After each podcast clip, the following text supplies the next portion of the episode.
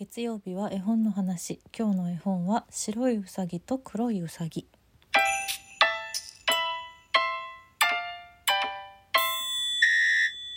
えっと先月末にちょっと悲しいニュースがみありまして、えー児童文学者でありそして、ねえー、と東京こども図書館そこの名誉理事長でもあった松岡京子さんの訃報がありまして、えー松岡さんといえばもう誰でも知っている「えー、とうさこちゃん」シリーズあと「くまのパディントン」シリーズの翻訳をされている方ですね、まあ、他にもあのご自身で書かれた本もた絵本とか児童文学もたくさんあるしもうたくさんのたくさんの絵本そして児童文学に関わってらっしゃった方なのでせっかくですのでせっかくですのでっていう言い方はおかしいですね。ちょっとあの松岡さんの訳翻訳の絵本をご紹介したいなと思っておりましてご冥福をお祈りいたします。私もたくさんあの松岡さんの翻訳で大好きな本があるのでそのうちの一冊をということで今日は「白いうさぎと黒いうさぎ」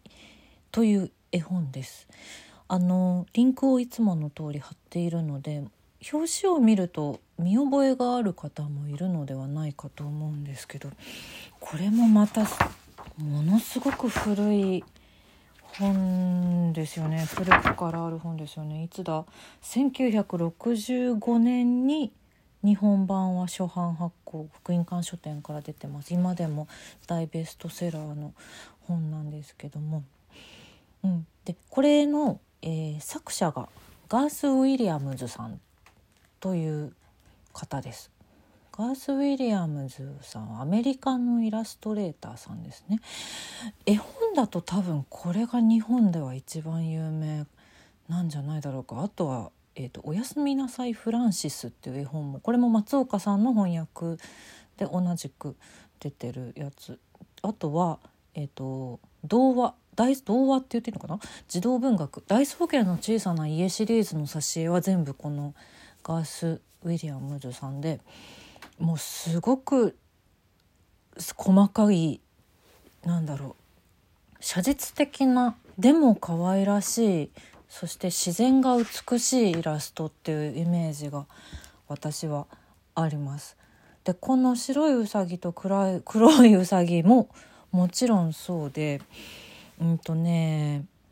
正直に言うと子供の頃は別にそんなに好きではなかった絵本なんですよね私は実は。日本のお子さんはもしかしたらちょっとそういう人が多いかもしれないんですけどただ大人になってみた時にあなんて温かいなんて素敵な絵本なんだろうっていう風になる。なんかその絵本ナビのリンクを貼ってますけどそう私と同じあの書評を書いていらっしゃる方もいたのでやっぱりそうなんだなと思うんですけど、まあ、簡単にあらすじを言うと白いうさぎと黒いうさぎもともとね仲が良くってこう森の中に住んでたんですけどある日なんか黒いうさぎが何かずっと考え事をしてるんですよね。でどうしたの？って白いうさぎが言うとなんか何でもないみたいなちょっと考えてたんだって言ってっていうのがずっと続いててで黒いうさぎの悩みはどうやらえーまあそうす何度も何度も悲しそうな顔しちゃうんですけどどうしたのって言うとあのいつまでも君と一緒にいたいんだっていう要はそういうことなんです。いられますようにっていう願い事をずっとしてていられなくなったらどうしようって思ってすごい悲しい気持ちになってたと。一人で。一人？一話で。うん、っていう話なんですけど。でまあその後いろいろありまして。結婚式を挙げるっていうすごい飛ばしましたけど。あのそういうあらすじです。で結婚式をこうね森の他の動物たちと一緒にやってでダンスを一晩中踊りました。今は幸せに2人2人？2匹は暮らしていますっていう。もう悲しそうな顔は黒いうさぎはしませんっていう。そういうストーリーなんですけど。なんだろう。全体的に色彩がちょっと暗めちょっとグレーがかってる感じなんですけどでもね温かみがあるんですよね。ただこの暗いけれども温かみがあるっていうのは私子どもの頃ちょっと気づけなかったポイントだなと思って。その辺りももしかしたら子どもの時より大人になってからの方が私は好きだなと思う理由だと思うんですけどあのなんだろう。その白うさぎと黒うさぎのふわふわ感がめちゃくちゃ綺麗なんですよ。でなんかこうタンポポとね白うさぎ黒白いうさぎ黒いうさぎのページとかがあるんだけどそのタンポポの綿毛とかももうふわふわなのそれでそのふわふわさっていうのは白うさぎ黒うさぎの毛のふわふわさとまた違うっていうなんかそれがこう同じページに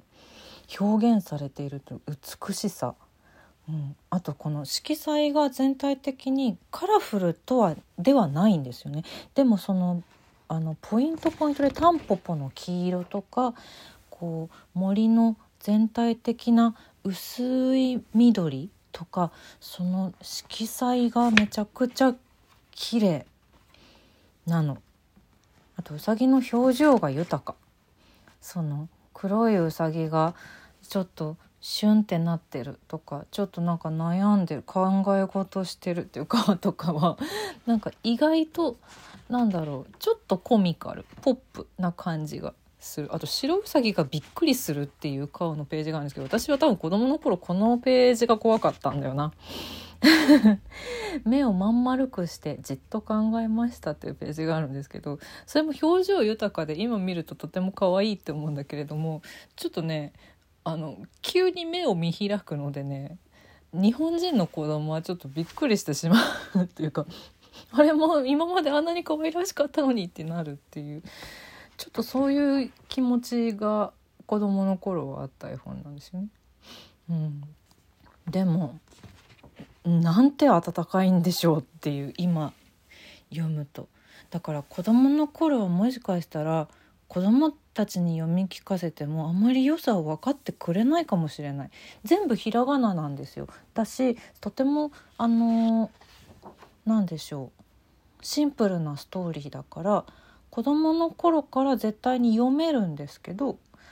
でもあまり気に入ってもらえないかもしれないけどもし大人これが好きな大人のお父さんお母さんが読み聞かせてくれるのであればとても素敵な本なんだよっていうことをこう言っていてくれると多分大人になった時にもう一回読み返した時にあっていうその時気づけなかったとしても気づけたら最高ですけれどもね子供の頃から。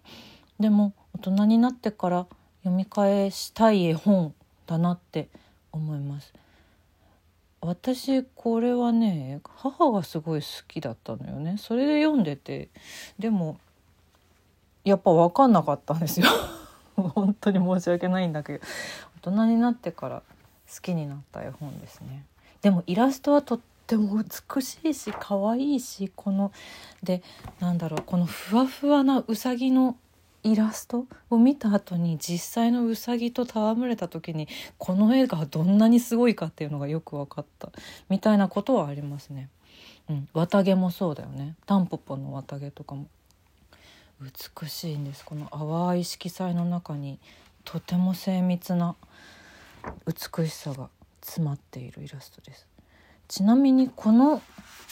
絵本「白いうさぎと暗い黒いうさぎ」っていう訳し方をしていらっしゃいますけども松岡京子さんが。現代は「ザ・ラビッツ・ウェディング」といううさぎの結婚式。もうまんまの現代がついていてで、まあ、ちょっとこれウィキペディア情報なんで本当かどうなんだろうか分かんないですけど松岡京子さんが実際日本語に訳す時にこの「ザ・ラビッツ・ウェディング」っていうのをそのまま翻訳して「うさぎの結婚式」ってしてしまうともうタイトルの時点で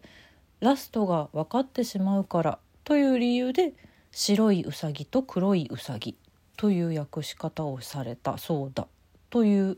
のが載っていました。うん、私もこれ初めて気づきました。今回改めて読み直してみて。ラビッツウェディングなんだと思って。あの書いてあるので最初の方のページにね。へえそうか。そしてもともとは1958年の本だから本当に古くから愛されている絵本ですね。なんか例えばあれだよね。だからあのー、ご結婚祝いとかにも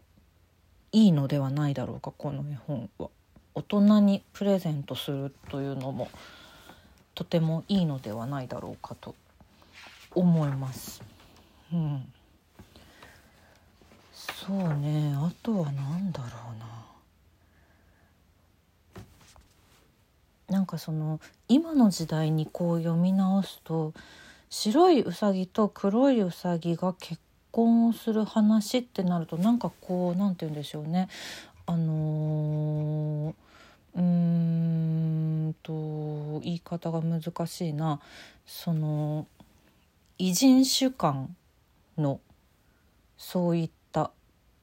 愛みたいなそういうなんか小難しいことを考えてそういう背景なのかなみたいなことをちょっと考えてしまいそうになるんだけどあの実際にこの絵を描いたあのウィリアムズ自体はそうじゃなくて単純に絵本としての生え方として黒いうさぎと白いうさぎを選んだっていうふうに書いてあります。うん、今日は白いうさぎと黒いうさぎの話をしました。松岡京子さんのご冥福をお祈りいたします。